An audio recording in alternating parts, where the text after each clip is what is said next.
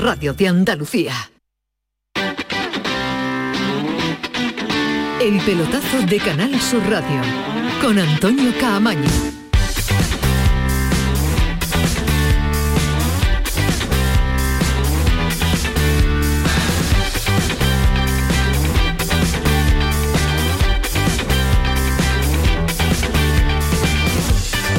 ¿Qué tal? Muy buenas noches. Eh, cerrado el mercado, ya sí, por fin. Con ese perpento que vivimos, porque nos marchamos a las 12 de la noche y le decíamos que lo de Griezmann Saúl y lo de, de John no se daba y a la una y cuarto de la mañana pues eh, parecía que... eh, no parecía, no. De hecho se dio todo las operaciones que estaban eh, en marcha. Esa supuesta caída de la intranet de, la liga. Pero bueno, por fin ya se acabó el mercado, ya sabemos las composiciones de las diferentes plantillas, ya saben con total seguridad lo de Griezmann, ya saben lo de Saúl, ya saben lo de De Jong, ya saben cómo se ha movido el mercado en estas ah, últimas horas. Y hoy, el día después, pues es un clásico, es el balance de los directores deportivos, de los directores generales de los equipos que aparecen, la mayoría de ellos, para pues eh, pasar ese balance de cómo les ha ido el mercado. Monchi lo hizo antes. Monchi, el director deportivo del Sevilla, ya está de vacaciones. Hoy le ha tocado el turno a Antonio Cordón, le ha tocado el turno a Patricia Rodríguez en el Granada y a Enrique y a Cordero en el Cádiz. La tónica, ya lo saben, todos satisfechos. Estamos todos muy contentos, sobre todo por, como digo, por el tipo de profesional que ha llegado, los jugadores que tenemos a día de hoy. Creemos que hemos fichado jugadores de un nivel europeo muy importante. Todo eso, que fueran nuestras, nuestras primeras opciones y que además son jugadores que lo que hemos tratado de hacer, que era la idea inicial, es equilibrar por un lado experiencia y talento joven, sí que ese era el, el equilibrio que queríamos conseguir y en ese sentido sí que estamos satisfechos. El mercado ha sido bastante satisfactorio, ¿no? Nosotros siempre hemos intentado darle todo lo que el entrenador ha necesitado y bueno, eh, la plantilla es la que es, son los jugadores que tenemos y, creo que es una plantilla competitiva. Bueno, pues el pensamiento único de los directores deportivos, todo satisfecho a esta fecha, a 1 de septiembre. Vamos a ver cómo avanzan las semanas y cómo avanzan eh, los rendimientos varios de las plantillas de los equipos ah, andaluces. Ahora es el momento de analizarlos nosotros, de analizarlo eh, a través de los compañeros que siguen el día a día del Sevilla, del Betis, del Granada, del Málaga, del Almería, del, del Cádiz. Eso vamos a hacer en el día de hoy. Vamos a conocer la opinión de los compañeros que están en, en, eh, la ciudad deportiva, los entrenamientos y que conocen de maravilla cómo se ha eh, trabajado a lo largo del eh, verano. Pero vaya por delante. La opinión de Ismael Medina y de Alejandro Rodríguez. Ismael, ¿qué tal? Muy buenas. Muy buenas. Te ha sorprendido el mercado porque anoche nos marchamos con esa sensación de que nos quedamos no, a que mitad. cachondeo la liga. Es Vale, decir, que, vale. va- que- que no me creo que se cayera, bueno, se puede No, caer no se cayó y nada. que se esperó unos minutos y no pasa nada. Es decir, que la liga española, si los papeles de Griezmann estaban y hay que esperar un poquito, se espera que bueno, que es un poquito de cachondeo y que, y que a mí no me gusta esto del fútbol actual de toda última hora y se tiene que hacer... Pero esto no que- es actual, Ismael, lo del fútbol, los últimos fichajes a última hora, Sí, ¿eh? pero, Mm, pero siempre- cada, cada vez más, más de cachondeo para mí, ¿no? Es decir, que todo se haga a última hora, de prisa y corriendo, no me parece serio, como la mayoría de ruedas de prensa, cada día se dicen más mentiras y menos verdades. Habrá sido habitual, pero ya me estoy haciendo mayor. ¿Cómo han quedado las plantillas? Ahora los debatiremos. Por cierto, la noticia del día es que Condé ha sido expulsado con Francia. Para ti es la noticia del 51, día sí. esa, ¿no?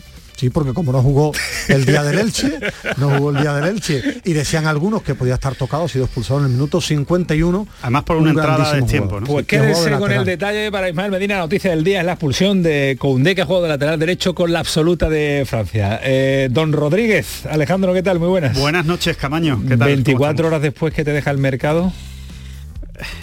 Cachondeo a, también. a ver, bueno, me deja. Estoy bastante de acuerdo en este, en este caso con Ismael, ¿eh? con el tema de, de que lo dejen todo a última hora, porque la verdad es que es. eh, da, da una sensación de improvisación. Al final es porque todos se creen más listos que el que tienen enfrente, ¿no? Y, y al final son todos igual de tontos o de listos, pero son exactamente iguales, sí, sí, sí, porque es que al final juegan al mismo juego y se, y se demuestra en qué, en que son cromos repetidos. O sea, es que vas a la rueda de prensa y dices, da lo mismo que vayas a la de Antonio Cordón, que a la de Patricia Rodríguez. Claro, sí, por eso hemos puesto los sonidos Por eso de es que portada, da porque son igual a muy la rueda de prensa que significativos. vayas porque todo- todos dicen lo mismo, parece que están leyendo, ¿no? Eh, yo luego lo- luego profundizaremos, ¿no? Pero como estamos hablando de, de directores deportivos y de planificaciones, simplemente dejar para mí un titular, que para mí la palabra de Antonio Cordón ha perdido ya toda y absoluta validez.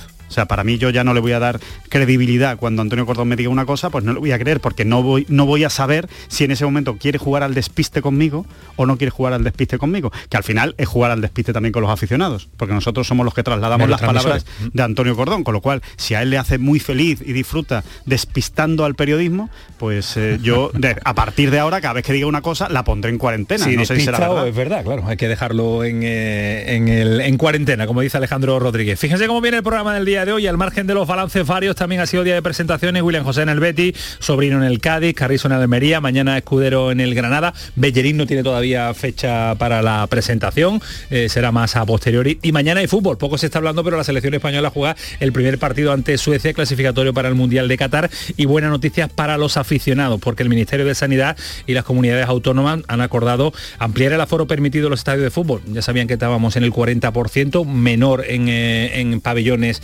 y deporte en el interior, pues se amplía hasta el 60% en el exterior y 40% en el interior. Así que parece que vamos a ir recuperando en próximas fechas la normalidad en el fútbol. 11 y 10, esto es el eh, pelotazo. Está Antonio Carlos Santa la frente en los mandos técnicos, está Kiko Canterra poniéndole orden a todo lo que le hemos montado para hoy, no se lo pierdan porque de maravilla hasta las 12 de la noche contándole lo que sucede en el fútbol, en el deporte andaluz. Álvaro Mogollo en redes sociales, así que no perdemos ni un segundo más. Comenzamos el pelotazo. El pelotazo de Canal Sur Radio con Antonio Caamaño. Aquadeus, ahora más cerca de ti, procedente del manantial Sierra Nevada, un agua excepcional en sabor, de mineralización débil que nace en tu región. Aquadeus Sierra Nevada es ideal para hidratar a toda la familia y no olvides tirar tu botella al contenedor amarillo. Aquadeus, fuente de vida, ahora también en Andalucía.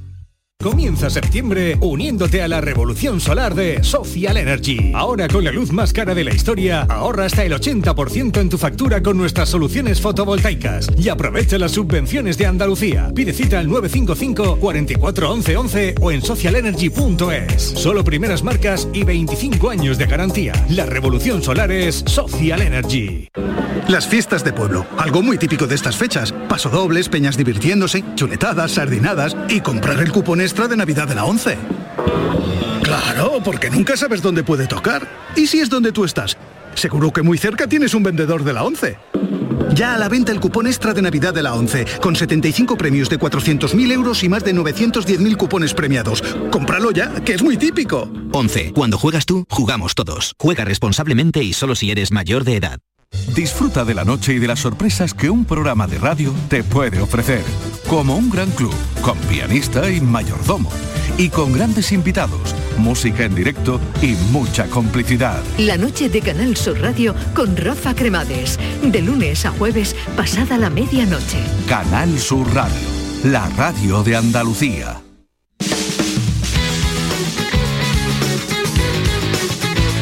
El pelotazo de Canal Sur Radio con Antonio Caamaño.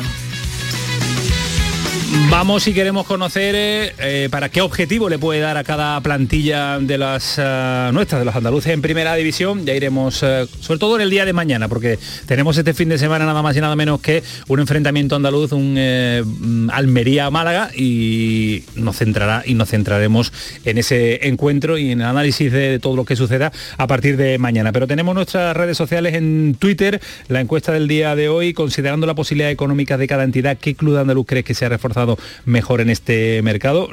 Estamos abiertos ya al voto, a la opinión. Eh, Sevilla, Betty, Granada y Cádiz. Eh, en este instante, yo no sé si tienes por ahí las... Mira, el, el Betis un 48%, el Sevilla un 41%, el Granada un 4,6% y el Cádiz un 6,6%, con muchos votos y le acabamos de poner. Así que vamos a animarnos para al final del programa recordar que club considera nuestros oyentes que se ha reforzado mejor dentro de las posibilidades y objetivos de, cada uno. Eh, empezamos por el Betis, que hoy ha pasado balance, como hemos escuchado también en la presentación de William José, ha estado Aro, ha estado Cordón, lo hemos escuchado, todo el mundo feliz, contento con lo que ha fichado. Eh, ¿Os parece que sumamos a don Rafael Pineda, compañero del país, a la opinión? de fútbol? Bueno, hombre, hombre de, fútbol, pero, pero tenemos aquí Alejandro y yo guardado con, con, Fali una cosita que ya abordaremos en otro momento. Sí, porque no dio a la selección española, lo que pasa es que no quiero meterme en ese, en ese lío, le dio a la selección española en octavos nada más y el hombre de fútbol se equivocó. Pero yo creo que es, otro momento. Es hombre de fútbol muy por encima de ustedes dos. Sí, sí, eso no lo dudamos. Otra cosa es que... Yo lo tengo claro, ¿eh? lo que pasa es que se equivoca mucho, pero, mucho, se pero, en sus pero un gran hombre de fútbol. Sí, sí, sí. Don Rafael Pineda, compañero del país, ¿qué tal? Muy buenas noches. Muy buenas noches amigos, ¿qué tal? No creo que sea el momento, ¿no? No toca, no, toca hoy, no, llevo soñando todas las noches con los épicos partidos de España en la Eurocopa que han pasado para el recuerdo. Bueno, es que si llega a ser es que si llega a ser épico gana el mundial sin jugarlo. El europeo, el europeo. Madre mía, y la Copa América. Creo que ganó un partido de cuatro, ¿no? bueno, pero, vámonos a lo que vámonos a lo que vamos. Pregunta clara, pregunta directa. Yo creo que tiene que abrir el fuego además eh, don Rafael Pineda. El Betis le da a esta plantilla con lo que ha hecho Cordón, con lo que ha hecho Aro, con lo que ha hecho Pellegrini, eh, para estar la próxima temporada de nuevo en Europa? Yo creo, querido Antonio, que el Betis ha configurado una plantilla equilibrada para sus posibilidades y que le da para pelear por ese objetivo, pero sin despistarse. Eh, es decir, el, el entrenador Pellegrini tiene que seleccionar muy bien a lo largo de la temporada y absoluta prioridad en la liga. El Betis no está acostumbrado a, pelear en muchos frentes y le ha quedado creo que una plantilla mm, agradable, si cabe el término, para pelear por el objetivo europeo. Es una temporada que tiene el resto de Europa, pero que tiene que, tiene que, que asumirlo, digamos, como disfrute y no como obligación. La obligación en la liga. Y creo que, que ese debe ser un poco, bajo mi punto de vista, el, eh, digamos, el objetivo del Betis. Porque cuando hablamos de pelear por Europa, Ismael Medina, hablamos de Europa League. Bueno, eh, eh, lo que uno espera del Betis esta temporada es que sepa convivir, porque no es habitual cuando ha tenido las dos competiciones, para intentar estar entre los seis primeros en Liga y hacer una buena Europa League. Esa es la pregunta. Para mí, ¿ha firmado bien el equipo inicial? Sobre todo, me he quedado muy desencantado porque no ha colocado a nadie. El Cordón no ha colocado absolutamente a nadie, ni a Tello, ni a William Carballo, ni ha venido una gran oferta por Fekir, que es muy bueno, pero digo, en la tarea de fichar lo que uno esperaba de Cordón era descubrir jugadores y en el Betis han ido por jugadores de rendimiento inmediato, gente que todo el mundo conocía, William José Bellerín, que para mí son buenos refuerzos, que quede claro, son buenos refuerzos, buena nota en fichajes, después habrá que ver el rendimiento, muy deficiente a la hora de sacar jugadores que el Betis tenía que haber sacado para seguir incrementando el nivel medio de la plantilla. Yo creo, que, Alejandro? yo creo que la plantilla es mejor que la del año pasado, con lo cual, oye, pues eh, en eso se ha crecido. Creo que Antonio Cordón ha hecho bastante poco de los fichajes. Creo que ha intervenido poco en los fichajes y, en las ventas nada, por, lo que se ha visto, ¿no? Con lo cual, bueno, pues eh, puntuar la labor de Antonio Cordón pues es complicada, ¿no? Yo creo que, sinceramente, creo que Antonio Cordón al final hace eh, mejor labor en el césped que en los despachos. Es lo que, es lo que pienso sobre su labor en el, en el Betis, cosa de la que él estará orgulloso porque dice que el día a día es, lo que se vive dentro del vestuario, no tanto en los despachos. ¿no? Aparte, de, aparte de eso, yo creo que el Betis tiene plantilla para quedar sexto, pero estoy bastante de acuerdo con Fali en el, en el análisis. ¿no? Yo creo que si el Betis se despista, no tiene plantilla. el, Betis no tiene plantilla para tres competiciones. El Betis tiene que cruzar los dedos para no tener que utilizar a Canales eh, tres partidos por semana, porque no puede. Y el problema es que se le lesione Canales porque como al Betis se lesione Canales, sí que no tiene un sustituto de Canales. Hablamos del, del topicazo del fondo de armario, entonces. Es que no lo tiene, es que no lo tiene. Es que si Canales se lesiona, el sustituto es William Carballo. Y ya sabemos cómo es William Carballo. Con lo cual, eh, el, salto es eh, abismal entre Canales y William Carballo. Con lo cual, si, si Canales lo centra en Liga, que es donde yo creo que lo tiene que centrar, y, que juegue algo en Europa, pero no puede jugar tres partidos en semana. Yo creo que no puede jugar tres partidos en semana porque como tenga una roturita muscular, que lo tenga mes y medio fuera, el Betis lo va, lo va a sentir mucho. Tanto Canales como Fekir, pero me centro más en Canales porque creo que le aporta más al equipo al final. Sí, incluso fijaros compañeros, creo que también se puede establecer esa comparación que ha hecho Alejandro, futbolistas como Petzela o Guido, que creo que son futbolistas muy importantes, pero que los recambios bajan mucho. Es decir, Bartra ya no es el que era, que prácticamente se plantea como el sustituto de, de Petzela, que me causó una gratísima impresión el otro día, todo hay que decirlo, y Guido, que se ha convertido en un futbolista muy importante, si no juega Guido, juega Paul o juega el propio William, que, que no está, digamos, para, para, para muchos trotes, creo yo. Entonces, yo creo que ahí va a estar el gran reto de Pellegrini en, en si esa segunda unidad, que es inferior, creo yo, a la primera, en el Betis es capaz de dar la cara y sacar partido en Europa, pues entonces el, el equipo crecerá. Es que el problema es que esa, esa segunda unidad, Fali, eh, esa segunda unidad, como tú dices, si metes 3, 4, 5 jugadores de esa segunda unidad, ya no le ganas ni a, Claro. ni a los tres recién Claro. ascendidos. ¿eh? Yo creo que debe Ya, ganarle. claro. Yo creo que lo mejor del Eh, Betis, lo mejor del Betis es Pellegrini, es decir, el mejor fichaje del Betis sigue siendo Pellegrini, porque además ha sabido apretar para que el Betis de nuevo fichara a gente como William José o Bellerín, me refiero, Pellegrini no se ha acomodado.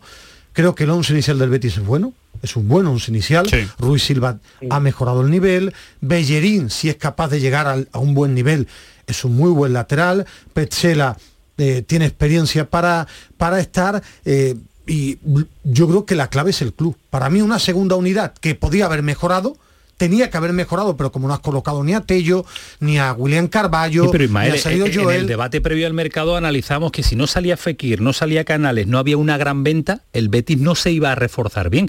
Y yo No, no ahora podía, viendo. Pues yo creo que el Betis se ha reforzado bien y además ha mantenido al- a los hombres importantes de- de- de- de la- del año anterior y del año anterior, No, no, como sí, con lo- Canales y Fekir. Con lo que tenía lo ha hecho bien, pero el digo. año pasado solo jugó una competición. No, no, pero yo lo, Ese lo es el anal- problema. pero hay que analizarlo también desde el punto de vista económico, porque no ha salido un, un gran un gran traspaso, decíamos, si no sale Fekir, aquí no se va, no Pero- se, no se va a llegar nadie. Y ha llegado gente de nivel. Eso está en el debe también del club, el no haber podido vender a ningún jugador. Cuando has hecho una yo- buena A lo temporada. mejor no ha tenido oferta ni Claro, Bueno, es que ni es que, es que, es que Guido Claro, Rodríguez ha sido campeón de la Copa América, ¿eh? Y ha metido al equipo en Europa, ¿eh? El tema es que creo yo, no sé si os parece, que el director deportivo Antonio Cardón ha cumplido, hacía falta un lateral, ha venido un buen lateral, ha mejorado o ha igualado las prestaciones de la plantilla, pero no ha dado un salto de calidad. No un salto de calidad. Yo creo que se ha dado un de- salto, un salto de calidad, no un salto de, de- de dos puntos más, pero sí, Mm. sí ha mejorado. William José mejor, mejora a Loren. Por- eh, por- espérate, va- vamos bueno, a bueno, a priori, eh, claro, Ismael, claro, si A ver, tuviera es yo la bola. No, pero me refiero. Yo no creo que Eh, Bellerín mejore a Emerson. Efectivamente, yo creo que pueden igualar. Pesela igual a Mandy. Pero eso bueno, es muy parecido. Y William José es mucho mejor que Loren. El gran William José sí. Sí, pero a ver, a ver qué. William José es. Es un futbolista interesante, pero claro, eh, en su mejor versión mejora a Loren. Pero Para tiene mí mejora Loren. versión. en su mejor versión. Sí. Si, es, para sí. mí el Betis ha firmado jugadores para la once inicial de rendimiento inmediato, es decir, Bellerín, William José tienen que rendir ya. No lo puede esperar al Betis. Y tú decías, yo no es cuestión de vender, yo creo que la clave, y después lo diré también con Monchi, es decir, la clave, siendo muy difícil y fácil hablar aquí, es colocar jugadores. Eso es lo más difícil. Ha sido y lo el más Betis difícil de este que haber mercado, pero ha sido de todos, ¿eh, Ismael? Bueno, lo ya, más ya, difícil de pero- todos los equipos. pero ¿eh? había jugadores en el Betis como Tello, William José, eh, jugadores que ya con fichas muy altas, William Carballo. William Carballo, perdón, ya había pasado su momento y el Betis no ha sido capaz de colocarlos con fichas muy altas. Si tuvierais que poner nota a Cordón, ¿qué le pondríais? Eh, mm, a No, bueno, a priori, a día de hoy, Ismael, por, mojarnos, a- si el que a- se quiera mojar. Fichar a Bellerín y a William José no lo puedo poner nota al director deportivo. No es descubrir. ¿Lo suspendes? apar- No, no, ni ¿Lo aprobar pruebas? ni suspender. No, ha ido por jugadores de experiencia, ya está, que Petzela terminaba, eh, le quedaba un año, pero es un jugador que lo conoce el Betis, no es una gestión que haya que hacer mucho, Bellerín, que yo no yo te- yo yo me le- refiero. yo le doy de- un 5 por mojarme ya con la pregunta yo le doy un 5 porque creo que Normal, bueno en sí, el capítulo de fichajes pues ha hecho lo que ha podido pero creo que le ha faltado la venta para poder dar el salto de calidad porque el salto se da a través de, de las ventas Eh, no puedes hacerlo de otra manera El salto de calidad es lo que ha hecho el Villarreal. claro que ha hecho un equipazo impresionante. Entiendo que, que el Betis no tiene el poder económico del Villarreal, ¿no? Pero el Villarreal se lo ha jugado y ha hecho un plantillón. El Betis no ha dado ese salto de calidad. Y si- yo, por, eh, digamos, la última gestión que me parece bastante acertada de Bellerín y que no me esperaba, yo llegaría al 6 en, en la planificación que ha hecho Antonio Cordón. en el Betis. Una última cosa, Venga, Antonio. Eh, un detalle importante porque es de lo que se va a hablar mañana. Entonces ya lo, lo vamos a- avanzando. Mañana es el último día para dar la lista UEFA para la Europa League. Y el Betis tiene que quitarse encima a tres jugadores. Le sobran tres jugadores. Eran cuatro, la Inez eh, entra por la lista B y tiene que sobrar y tienen que irse tres. Parece ser que Joel Robles va a ser uno de ellos, sería, sería lo lógico. Fekir Junior. Eh, y, y después vamos a ver eh, cuáles son los el otro, ¿no? Que falta, ¿no? Porque está Camarasa, que es posible que sea él, y cuidado porque puede haber sorpresa. igual hay sorpresa. Mañana lo contaremos, pero puede haber sorpresa porque hay un jugador en el Betis que podría salir en los próximos días porque hay otros mercados que todavía están abiertos. El mercado turco y, el está- mercado ruso está abierto. Sí, y, y otros y otros mercados, otros mercados más raros, más eh, orientales, más exóticos. Bueno, pues quédense con lo que está contando Alejandro Rodríguez de la posibilidad de una última salida y que nos pueden dar un- una pista mañana si se queda fuera. Pase lo que pase, fuera de la mañana lo contaremos. Pase lo que pase, mañana lo contaremos. Si se queda fuera de la lista, obviamente es que es por eso. si no se queda fuera de la lista, contaremos que había una opción. Efectivamente, el famoso y fantástico seguiremos informando, ¿verdad? Por supuesto. Continuará. No se vayan todavía, aún hay más. Y habrá mucho más. Gracias, Fali. Un abrazo fuerte. Un abrazo fuerte. amigo, Hasta luego, adiós. Pues del Betis a analizar también eh, a lo que ha sucedido y lo que sucede en el Granada. Sí, sí, que se nos ha ido Fali, que tiene que seguir tecleando seguro para estar con, eh, con el eh, país. Hemos escuchado ante a la directora general, ¿no? ¿No? La directora Sí, ha estado general, Patricia, ha estado también el director Boada Boada también.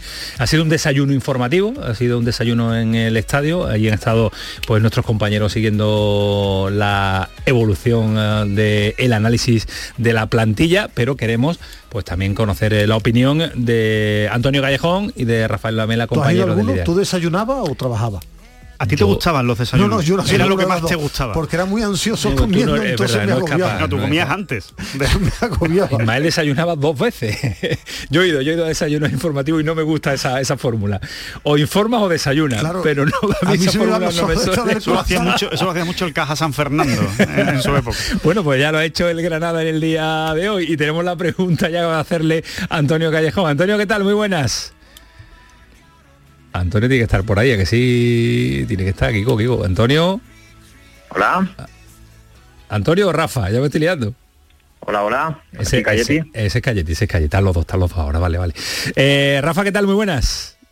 ¿Qué tal? Buenas noches. Estaba Callejón y estaba tú. ¿Has desayunado o te has informado, Rafa? Yo estoy bajo régimen de ayuno, ayuno intermitente, como Jorge Molina, para, para mantenerme en buena forma física. Pero el ayuno intermitente deja desayunar, hombre, de, de a partir de la tarde cuando ya no comes. No era mi ventana, estoy castigado desde el 4 del otro día con el Vallecas y. Hasta que no nos enfrentemos al Betis ya no, no me permito ni una mala leche. También estáis castigados los, los medios de comunicación. Callejón, tú eres de informar o de desayunar. ¿Las dos cosas a la vez las puedes hacer o no? Sí, puedo hacer dos cosas a la- a la vez. Eso sí, no he visto yo a Rafa estar sin comer más de tres horas en la vida, o sea que no mientas.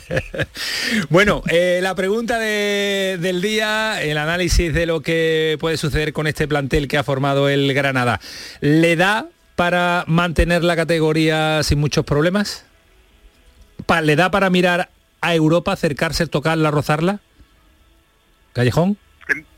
Sí, pues yo entiendo, entiendo que, bueno, Europa es complicado, son palabras mayores, este año yo creo que va a ser la liga más igualada de los últimos años, pero para salvarse debería darle, es cierto que ha habido demasiados cambios en muy poco tiempo en la entidad que pueden, bueno, eh, ya estamos viendo un inicio complicado de liga, pero yo creo que el equipo se ha reforzado bien, ha sabido suplir las piezas de los futbolistas que se han marchado. A mí me sigue eh, cojeando el tema de Yángel Herrera, que, creo que es un jugador que, hacía de todo y más y creo que es un futbolista prácticamente insustituible. El resto de piezas a mí me ha gustado mucho cómo se han sustituido, con algunas con calidad, con experiencia y creo que el Granada está, está preparado para competir en mitad de tabla perfectamente. Rafa, a ti. Yo por ahora prefiero ser un poquito del partido a partido, un poquito chorista y, quiero ver todavía la evolución de este equipo porque ha jugado tres partidos y en cada uno de ellos ha sido una cosa totalmente diferente. La imagen del otro día y de la más reciente, evidentemente, no se puede volver a repetir porque, porque así no se puede competir en la máxima categoría y te pinta la cara cualquiera, ¿no? En este caso el Rayo Vallecano, que probablemente sea el equipo con menor presupuesto. Yo no quiero lanzar las campanas al vuelo, insisto, creo que primero el Granada tiene que adquirir su propia identidad, ¿no? Ahora con Robert Moreno, saber aprovechar lo bueno que tenía este equipo, que era su juego colectivo, sus valores, su competitividad, y, a partir de ahí pues sacarle todo el jugo a, los refuerzos y a, los jugadores que estaban, ¿no? Insisto, yo ahora mismo firmaba la permanencia y creo que es la aspiración más razonable para un Granada que tiene un cambio tan brusco, un volantazo, ¿no? Con, con esa con esa eh, ese legado de Diego Martínez que ahora tiene que gestionar Robert Moreno y a partir de ahí, bueno, pues ya veremos un poco dónde se coloca. A mí el, el mercado de fichajes me ha dejado la sensación de que equipos de la parte de abajo se han reforzado muy bien y por tanto pues va a haber que apretar mucho los dientes. Es verdad, ¿eh? se ha reforzado muy bien el Rayo, se ha reforzado muy bien el Español, equipos de la parte de abajo, el Getafe se ha reforzado muy bien. individualmente creo que tiene para quedarse en primera. Mi duda es cómo va a gestionar el club un año tú cuando decía yo de la salvación decías, no, mira Europa, mira Europa. Claro, es decir, ¿para qué puede pelear el Granada? Yo creo que le da para mantenerse individualmente, pero mi gran duda no es de jugadores, es cómo va a gestionar cuerpo técnico, su primera experiencia en primera. ¿Porque te convence a nivel de jugadores la plantilla? Eh, para mí, para mantenerse en primera individualmente sí, pero el fútbol no es solo claro, individual. Es decir, si tú me preguntas hace dos años el equipo de Diego Martínez para ir a Europa, te hubiera dicho nunca. Y fue Europa y la Europa League que hizo para mí fue soberbia. Entonces, individualmente, bien para salvarse, incluso solvente, quiero ver cómo Robert Moreno maneja un año que va a ser difícil en primera, cómo el club es capaz de manejar también la temporada y cómo también el grupo de jugadores sigue teniendo ese alma, ese corazón, ese hambre. Repito, individualmente le da para la salvación. Tengo dudas de, sobre todo de club y de Robert Moreno, pero dudas porque no lo he visto en situaciones complicadas. Esa es mi duda. Pero la duda de Robert Moreno va a existir, eh, se llame Robert Moreno, se llame Juanito Pérez, porque lo que ha heredado es una trayectoria espectacular de Diego Martínez. Moreno, Cualquier entrenador que, entrenador te hubiera dado tranquilidad a ti de llegar después de, Diego Martínez. Es decir, pero mi duda es porque yo no lo he visto en la élite. Es decir, el que diga lo contrario, respeto su opinión. Mi duda es esa. Ahora tú dices otro entrenador con experiencia, pues yo no digo que sea mejor o peor, no lo la herencia de Diego Martínez está ahí y ya se ha generado la mela ese debate en la ciudad también, porque el otro día vosotros vivís ahí, nosotros lo vivimos desde la distancia, pero ya está ese debate de las comparaciones que van a ser eternas. El otro día era trending topic, el día del 4-0 del Rayo del Granada era trending topic tanto Diego Martínez ya como, como Robert Moreno. Pues quiere decir que se está generando ese debate y que está abierto en la ciudad. Y que y, se llame Robert Moreno, se llame otro entrenador, yo creo que se hubiera abierto en cualquier momento. Si ganas no hay tanto debate. Claro, pero es que el Granada no va a ganar todo, claro, claro, si gana. Eh, la nostalgia siempre va a estar ahí, pero yo también yo soy partidario de, de alguna manera, pasar página, ¿no? Por eso yo insistía en que al final lo que tiene que encontrar Robert Moreno es su propio rumbo, ¿no? Y, y saber sacar lo mejor a esta plantilla. Es cierto que esta plantilla a lo mejor no era un dechado de virtudes técnicas, ¿no? Y lo que era sobre todo era un equipo pues muy unido, que era una roca, que, que mm, se dejaba toda la energía en el campo y ahora tiene que conseguir estimular de la misma manera al vestuario. Eh, pasa por ahí. Yo creo que ha habido buenas incorporaciones, efectivamente estoy de acuerdo con vosotros que individualmente hay, varios futbolistas que son de, un nivel que da para mantenerse en primera, pero sobre todo la mentalidad, ¿no? Es que eso es lo que hacía diferente a Granada. El Granada seguramente, tú miras hombre por hombre y dices tú, no tiene equipo para meterse en Europa y a la chita callando pues se metió. Y luego cuando estaba en Europa pensábamos, bueno, se va a caer en la primera fase o la fase de grupos y llegó a cuartos, ¿no? Entonces, eso creerlo, saltarse los límites, es un poco lo que lo que va a tener que buscar Robert Moreno. Es muy complicado, está claro, pero bueno, con que le valga para en primera, insisto, en este primer año yo creo que me daría por satisfecho.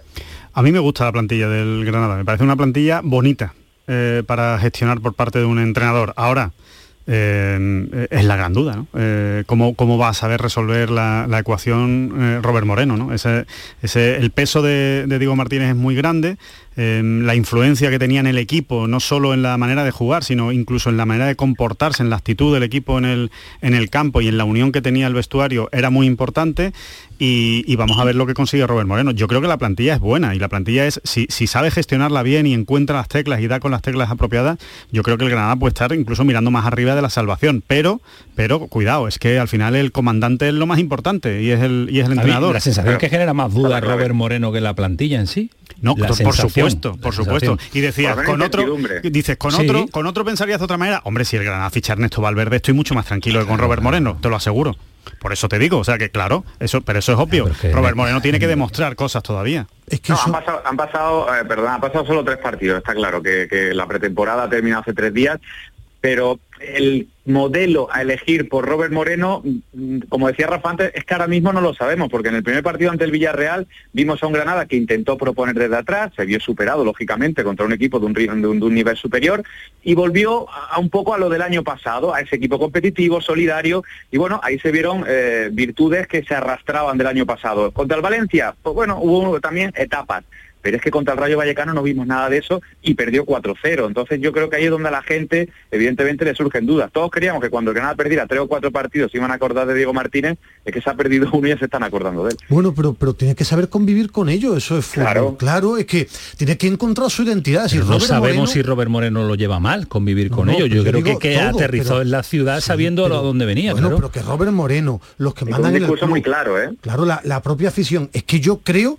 que eso es bueno, es decir, es mejor coger un equipo, aunque te recuerden a Diego Martínez, estando en primera con jugadores que han tenido buen rendimiento, que venir del Estoy hoyo. de es decir, contigo. entonces, que miren el aspecto positivo, repito, con Gonalons, con, con Domingos Duarte, eh, con un buen Kini si se recupera, eh, con este chico Monchu, con Montoro, con, Con Milla, Vaca. con Vaca, con Suárez, con. Molina. Es decir, intentar sacar rendimiento. Claro que es difícil ganar y que el pasado te lo van a recordar, pero es que el Granada tiene que saber convivir con ellos. Por eso yo te comentaba individualmente sí, el resto, entrenador y los que mandan, tienen que saber convivir con ellos y También, no pasa nada. Tres partidos tiene que hacer un equipo también el, el Granada, ¿eh? tiene que dejarle trabajar. Es normal que eh, después de una derrota tan dolorosa como en Valleca empiecen los palos, porque, No, por- no, si te porque parece se van a reír, ¿no? No, no, pues yo no estoy diciendo, Claro. que, yo no estoy diciendo que se rían, pero también hay una trayectoria. En tres partidos no, No, no se pero- hace un equipo. ¿eh? Pero cuando se pierde y palos y bueno, Rafa Lamela y Callejón, que están mucho, si pierde el Granada 4-0 sí. contra el Rayo, no van a decir que no pasa nada, ¿no? Pero se puede decir también que necesita tiempo este equipo para, Bueno, para, y- para crecer, Eso ¿no? y se puede decir que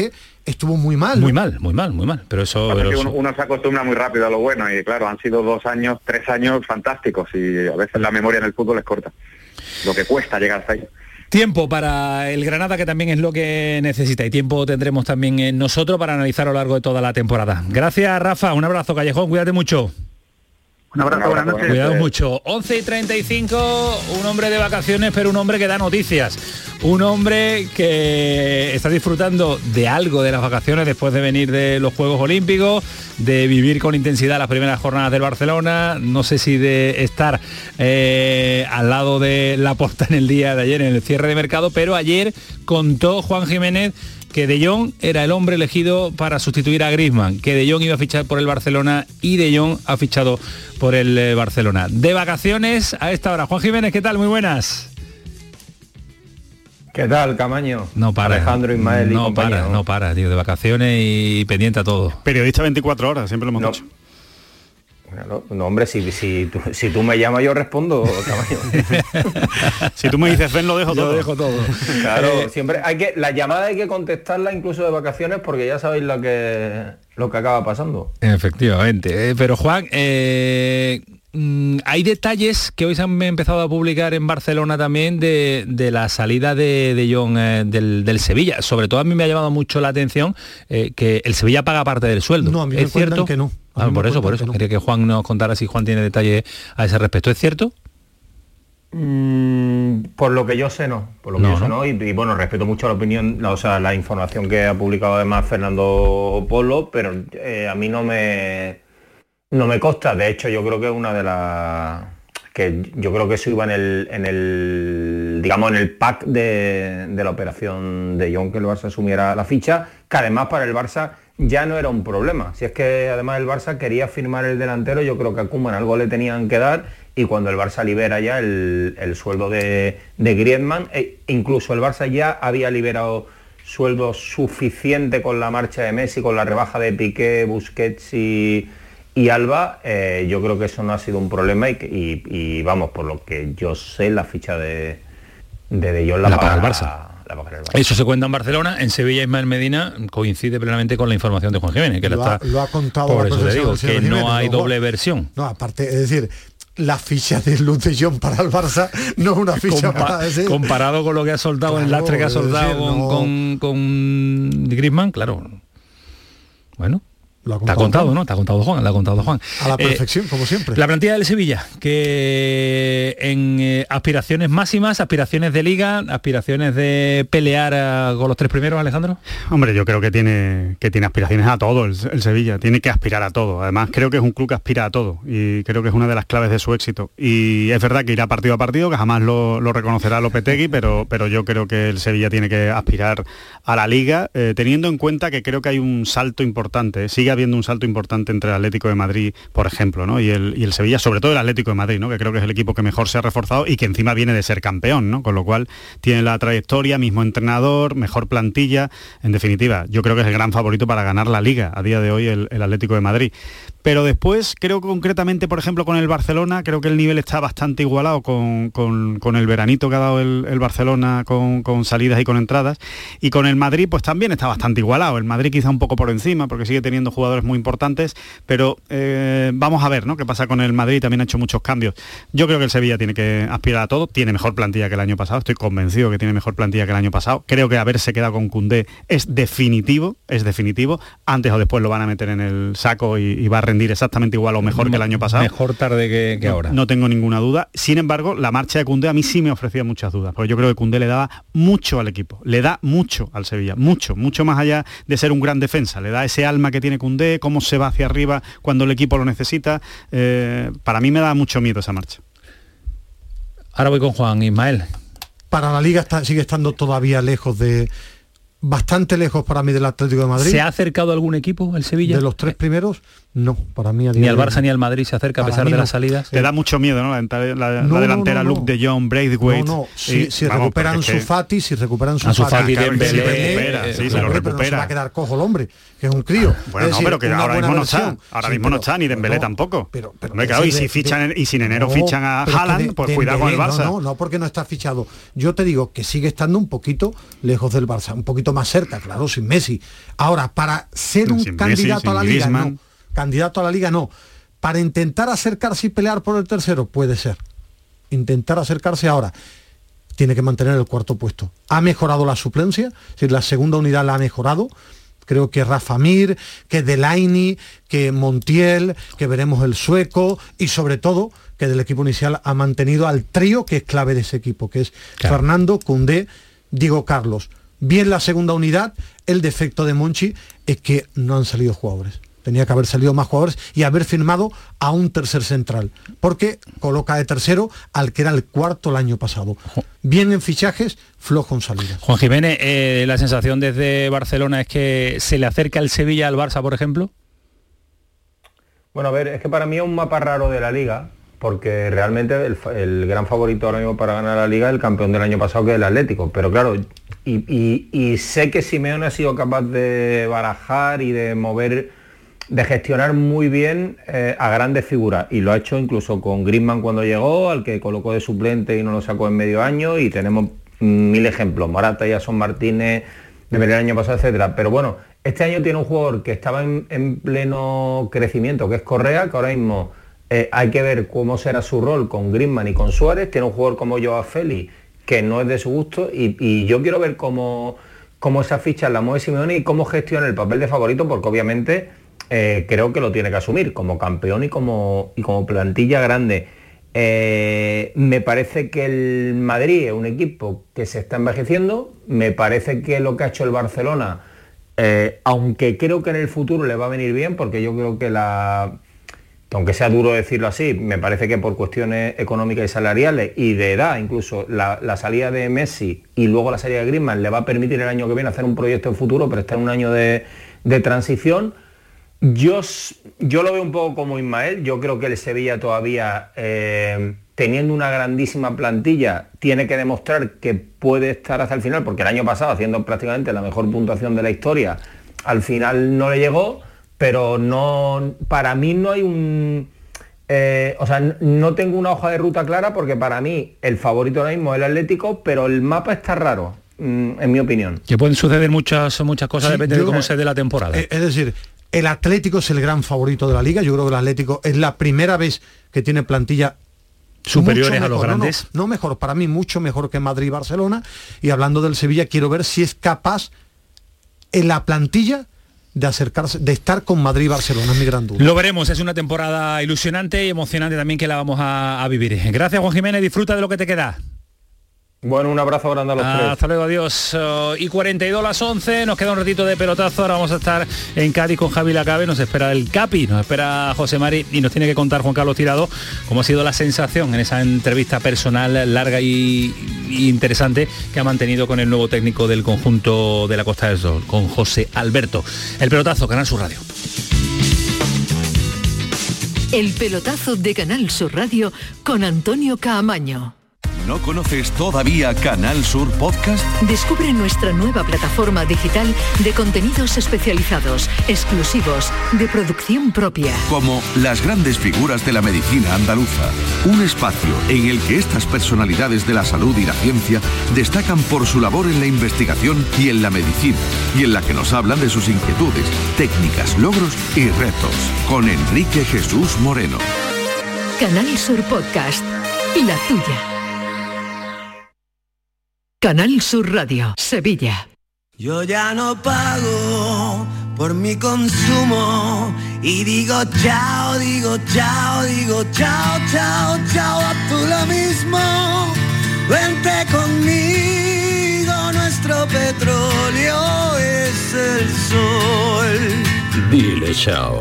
Bienvenido al autoconsumo. Dimarsa.es. La Diputación de Málaga ha organizado el décimo torneo Costa del Sol de baloncesto, un campeonato que enfrenta al Unicaja, Real Madrid y UCAN Murcia, en el pabellón de deportes Martín Carpena, los días 3, 4 y 5 de septiembre a partir de las 8 de la tarde. Sigue estos encuentros en directo a través de málaga.es, en la web de Canal Sur o en el canal de televisión ATV. Aforo limitado y asistencia por invitación. Más información en málaga.es barra deportes. Diputación de Málaga. Oye, ¿qué pipas estás comiendo? ¡Qué buena pinta! ¿De verdad me lo preguntas? ¿No las reconoces? Pipas hay muchas en el mercado. Sí, pero pipas reyes son las auténticas, las de siempre, con sal y sin sal. Incluso las del león son de frutos secos reyes. Que sí, que sí, me ha quedado claro. Frutos secos reyes, tus pipas de siempre. Las mañanas del fin de semana son para ti, con Andalucía en la radio, con toda la luz, el talento y la alegría de nuestra tierra, con nuestra historia, cine, flamenco y toda la actualidad del fin de semana. Días de Andalucía, con Domi del Postigo, los sábados y domingos desde las 9 de la mañana. Canal Sur Radio, la radio de Andalucía. El pelotazo de Canal Sur Radio con Antonio Caamaño. 15 minutos hasta las 12 y con tranquilidad le vamos a contar muchos detalles de aquí hasta que nos marchemos. Hoy se está portando muy bien Antonio Carlos, hoy le voy a poner una nota extraordinaria. Aquí contela siempre, pero Antonio Carlos hoy se está portando, se está portando muy bien. Nuestro hombre en Cádiz se porta generalmente bien. Yo no sé cómo lleva las últimas horas. Siempre bien. Bueno, Es el único que se últimamente, últimamente está bien, últimamente está bien. Ha habido, ha habido detalles que, suyos que, Le ha gustado que ya lo contaremos. Hasta los fichajes del Cádiz esta temporada. Año pasado tenía un cabreo morrocotudo, este año no. Muy rocotudo. La cabe, ¿qué tal? Muy buenas. ¿Qué hay? Buenas noches, Antonio. Alejandro, Ismael. Buenas noches ¿Cómo a todos. estás? Ya se ha cerrado la plantilla por fin, ya te han dejado tranquilo, ¿eh? Ya con esto hasta ver- hasta hasta, hasta enero. Y fíjate que yo estoy, como dice Ismael, estoy bastante, bastante contento. Sí, es verdad. que lo esper- pero fíjate, lo esperaba más generalizado. Se nos ha creado un debate este mediodía en la programación local que yo no esperaba, muy, muy encendido y muy ardiente de gente que no lo acaba de ver tan tan completa la plantilla del Cádiz. Alguno que quería más titulares, o sea, más eh, futbolistas. Nunca estamos de acuerdo, nunca hay titulares, sí. nunca hay fondo de armario, Más nunca hay alto de segunda calidad. unidad, más alto de ¿Cómo es aquello calidad. De, de todos, todos queremos más, ¿no? Pues yo creo que, yo creo que el Cádiz, en concreto Enrique y, y José Cordero, los directores deportivos, han hecho un esfuerzo bastante bueno, que se ha fichado gente de futuro, gente con presente. A mí me encanta Tommy Alarcón, el chileno, lo hemos dicho muchas veces. Arzamendia, un internacional paraguayo que promete mucho, no ha debutado aún. Aroyán está jugando, aunque deja alguna duda. Arriba yo creo que a poco que Andone eh, se ponga bien, tenemos Andone, tenemos a Osmagic, el chaval este montenegrino prometedor, más sobrino, que era imprescindible para Cervera. Yo quitándolo del extremo izquierdo, que ya es algo perentorio, que parece que es que no, que no hay manera, como han reconocido, que lo han buscado, pero no lo han encontrado una vez más, eh, yo creo que él, mm, yo lo he calificado de notable alto, no solo por las entradas, sino por las salidas, que, es que han vaciado completamente el tema de salida. Pues espérate que no escucha el capitán de- del Cádiz. Yo intuyo que él está satisfecho con lo que con lo que se ha hecho este verano. José Mari, ¿qué tal? Muy buenas. Hola, buenas noches. Hay que ver lo que nos ha costado hablar contigo, ¿eh? no nos hemos puesto de acuerdo.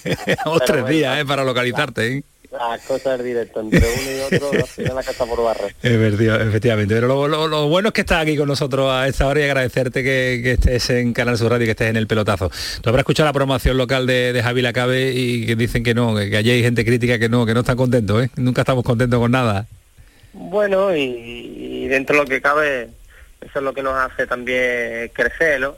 Si, si nos conformamos, mal vamos. Pero, pero bueno, todo todo es bueno si luego se consigue el objetivo como como bien saben en el fútbol y esperemos que, que así sea. En eso estamos planteándonos el día después del, del mercado. Eh, el objetivo del Cádiz no, no varía, ¿no? No varía, mantener la categoría y de ahí nos salimos. O sí, o, no- nada, o nos venimos nada. arriba.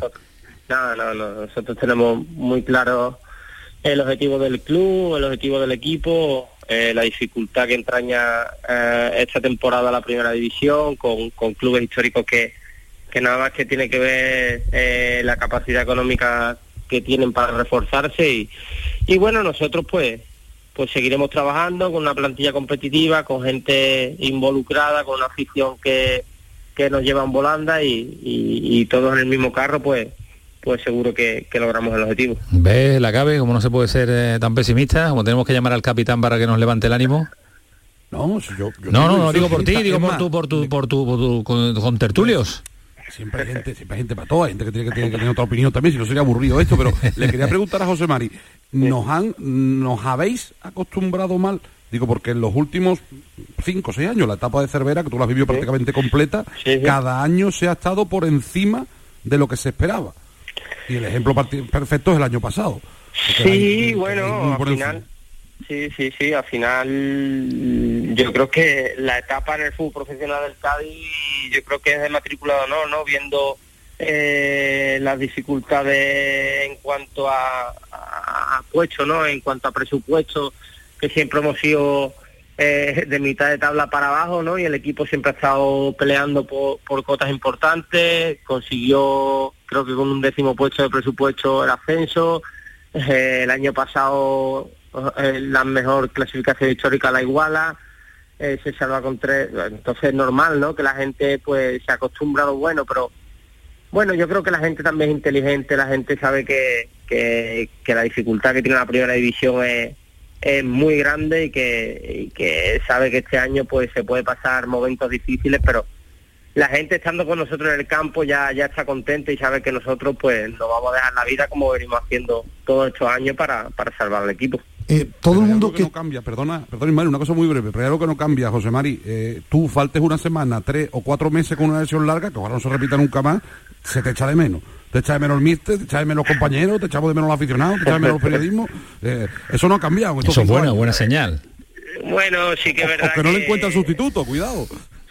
Bueno, no hombre, eh, al final es como todo, al final eh, llevo mucho tiempo aquí, sé lo que quiere el míster, sé la forma de jugar que tiene el equipo, la idiosincrasia del club eh, y entonces eso hace que, que mi rendimiento pues pues hasta el momento haya sido haya sido alto, entonces normal, cuando vienen los, los- las rachas un poco más complicadas pues pues todo el mundo mira no al que falta, pero pero bueno, mm, creo que creo que el equipo tiene una muy buena plantilla, que los que están jugando lo están haciendo muy bien, que la dificultad que tiene la primera división es grande y, y yo estoy deseando ya volver porque porque al final eh, ha sido un contratiempo inesperado, pero pero bueno, eh, seguro que el equipo hace las cosas bien y, y vamos a arrancar que, que la primera división pues yo creo que el Cádiz puede hacer una temporada buena. La última, Ismael. No, ¿cómo han sido los días después de, de la derrota contra Osasuna? Porque yo vi una, unas caras de, de cabreo, de enfado, de tristeza, sobre todo por inesperado. Es decir, para mí Osasuna jugó bien y el empate por, por méritos podía haber sido justo, pero nadie esperaba, yo creo que ni ustedes, ni la gente, ni Cervera, que al Cádiz le metan dos goles el, prácticamente en cinco minutos, un penalti y un balón parado. ¿Cómo han sido los días después y Pues qué habéis sí, hablado? Bueno, pues días difíciles porque al final eh, a nosotros no perder ese partido pues pues nos duele, eh, nos hace pensar, nos hace recapacitar, intentar mejorar, nos juntamos entre entre nosotros en el vestuario y comentamos la- lo que ha pasado, ¿no? Y para que no vuelva, eh, como bien sabéis, ha habido momentos en los que el Cádiz ha pasado por malas rachas, pero gracias a Dios pues pues nos juntamos, hablamos, comentamos los problemas que tenemos y, y los sacamos adelante y eso es lo que hemos hecho. Intentar que aprender de este error, como pasó la temporada pasada el primer partido contra Osasuna, que al final pues un error nos hizo nos hizo casi perder el partido y pecamos de inocente y, y que no vuelva a pasar porque porque al final el trabajo que había hecho el equipo hasta el momento de- del empate pues había sido muy bueno eh, teniendo claro que, que Osasuna tiene una plantilla muy buena, que se ha gastado 8 millones en, en firmar a Budivir, a, a, Quique García, no sé qué y al final pues pues todos los equipos son difíciles de ganar. Pues la verdad es que sí. Eh, gracias capitán, cuídate mucho. Nada, un abrazo a todos. Adiós la cabe, cuídate tú también, ¿eh? Igualmente para vosotros. Ah, hasta luego, un abrazo. Javi Lacabe, con José Mari, el capitán del Cádiz, hasta ahora aquí en el eh, pelotazo. Y nos vamos hasta Málaga, hasta la capital de la Costa del Sol, porque ha tenido la oportunidad eh, Juan Carlos Tirado de estar con el eh, nuevo entrenador. La primera entrevista que ha concedido y ha estado con eh, Tirado, yo imagino que habrá aprovechado la hora de la programación local para sacarle y exprimirle eh, a- al máximo, para empezar a conocerlos también en Andalucía y lo queremos conocer en el, en el pelotazo. Juan Carlos, ¿qué tal? Muy buenas. Muy bueno, Antonio y compañía. ¿Qué tal, el mister? Ah, lo he estrujado como un limón. Eh, le- Ha hecho eh, cositas, ¿no? Sí, sí, ha sido una charla muy agradable en la que ha hablado absolutamente de todo y, y yo destaco sobre todo lo, lo fácil, eh, lo fácil que fue para Manolo Gaspar hacerse con los servicios de José Alberto López, porque lo ha dicho de esta manera contundente. Se lo puso fácil. Sí, fue muy fácil, fue, fue muy sencilla. Eh, Manolo pues tenía claro que, que nos quería nosotros y, nosotros teníamos claro, claro que, que queríamos venir aquí eh, y que no quería escuchar eh, otras cosas ni esperar a por otras cosas que, que, como tú dices pues podíamos tener. Creo que, que era un momento donde teníamos que pararnos y intentar elegir bien eh, el, el siguiente destino, porque muy pocas veces los entrenadores podemos elegir a dónde podemos ir y, y estábamos en esa situación y creo que, hemos acertado, independientemente de que es pronto. Tenemos una plantilla, como te decía antes, eh, competitiva y, y a la cual tenemos que intentar sacarle el máximo rendimiento posible. Es pronto tirado, pero, pero ha caído de pie. Buen inicio liguero de- del Málaga, haciendo un fútbol atractivo en las primeras jornadas. Todavía le queda margen de, de crecimiento también eh, para que se trabaje día tras día, pero ha caído de pie José Alberto López en Málaga, ¿eh? Sí, sí, él, él está muy contento, manifiesta una sintonía perfecta con Manolo Gaspar, han trabajado codo a codo en la composición de una plantilla que todo el mundo está celebrando, la, la- la- la afición eh, está encantada con los jugadores que han venido y hay mucha esperanza en esta temporada. José Alberto López, eh, que además dice que es un placer eh, el poder jugar en la, en Rosaleda y, me ponía ese símil, ¿no? Eh, el, el otro día con 6.000 espectadores en condiciones normales, eso sería una entrada paupérrima, ¿no? Pero con el hambre que hemos pasado después de un año y medio con los estadios tiesos, pues ver a 6.000 personas es una maravilla. Eh, con el anuncio de hoy, el que puedan entrar muchos más, pues fíjate qué alegría. Y sobre todo hemos hablado del manual de estilo. Cada maestrillo tiene Claro. su librillo, cada entrenador tiene su forma de trabajar y más o menos eh, José Alberto López nos ha desvelado eh, cuál es su sistema de trabajo. los entrenadores tenemos que tener la capacidad de adaptación a la plantilla que, que tenemos. Eh, sí que es cierto que, los equipos o mis equipos me gusta que tengan una identidad, que sean siempre reconocibles y independientemente del sistema de juego, pero no nos atamos a ningún sistema de juego. Creo que al final lo más importante de todo es eh, que, los, jugadores se encuentren cómodos y, y obtener rendimiento. Entonces, bueno, en eso estamos, pero, siempre con, un estilo y con una identidad que hagan que tu equipo siempre sea reconocible. Un entrenador de segunda división, procedía del Mirandés, desconocido, mm, desconocido en segunda división por un entrenar un equipo humilde, pero llega al Málaga y ha implantado su sello, su forma de entender el fútbol y de momento está llamando mucho la atención. Y lo que quiere es de su Málaga, de este Málaga, que todo el mundo lo conozca por el fútbol que practica. Eh, Juan Carlos, eh, la plantilla ya finiquitada desde el día de ayer, además fue una jornada de muchísima tranquilidad para el Málaga, porque a las ocho y media dijeron que ya no se iba a incorporar nadie. ¿Satisfecho? Ya tendremos tiempo de, de analizarlo, pero ¿satisfecho tú? Sí, sí, yo Sí. satisfecho y sobre todo lo que es más importante, satisfecho a la afición malaguista. Hoy lanzábamos una encuesta a través del perfil de Twitter de la jugada de Málaga y preguntábamos directamente que con esta plantilla qué es lo que se puede hacer y te digo que un 70% eh, afirmaba que es una plantilla para luchar por el playoff de ascenso. Por lo tanto me quedo con eso. Y permíteme porque hoy se Claro. ha producido una noticia importantísima para la estabilidad del Málaga Club de Fútbol y es que el juzgado de lo social número 4 ha desestimado la demanda interpuesta en su momento por Luis eh, Hernández por despido improcedente.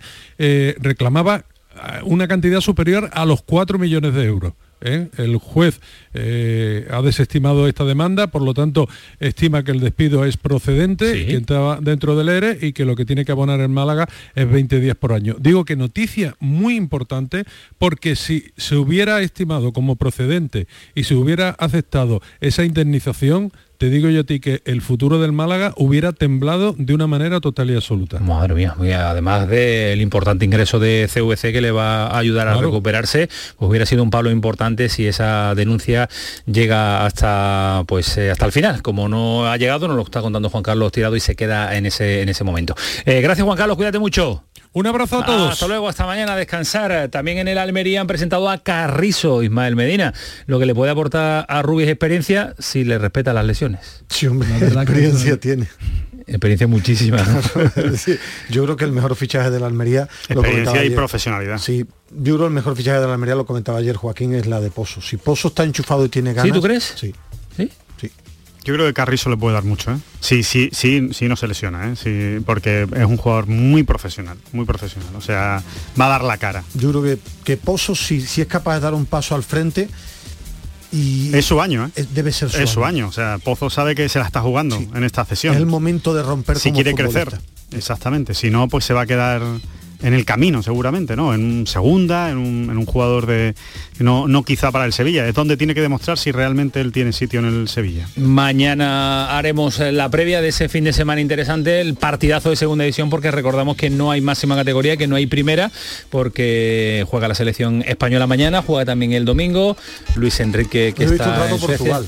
¿Ha visto Portugal? Sí, jugaban el Algarve. Cristiano Ronaldo ha marcado dos goles, ¿no? Dice Sí, iba- mira Antonio iba- Carlos, mira Antonio Carlos, dice que Portugal penalti. lo ha abordado, que por lo ha abordado. Falló un penalti con 0-0 y va ganando República de Irlanda eh, 0-1 y ha marcado en el 90 el 1-1 y en el 95 el 2-1. Oye, ¿hacemos, ¿hacemos alguna apuesta de si Dani Ceballos va a firmar por el Betis en enero? Yo digo que sí. que sí, Yo digo ¿no? que sí y que, y que lo saquen ahí en, Está la- en grabado, la, está en la- grabado, ¿no? en la Vale, sonoteca. vale. ¿no? La encuesta que hemos puesto hoy... Esa, esa no es para darte un premio como la de La gana, de- la gana. Bueno, pero yo ya lo digo hoy. gana el Yo ya lo Betis, digo que nos vamos, señores, cierra los micros, que no puede ser, que se quieren quedar con crema de. La gana el Betis con el 50% como el equipo que eh, mejor se ha reforzado en este mercado. Adiós, Ismael Medina. Hasta luego, Antonio. Adiós. Rodríguez. Cuídate Adiós, mucho. hasta Hasta luego. luego. Fue el pelotazo. Sigue siendo Canal Sur Radio. Llega Cremades ya con muchas ganas. Hasta luego. Adiós.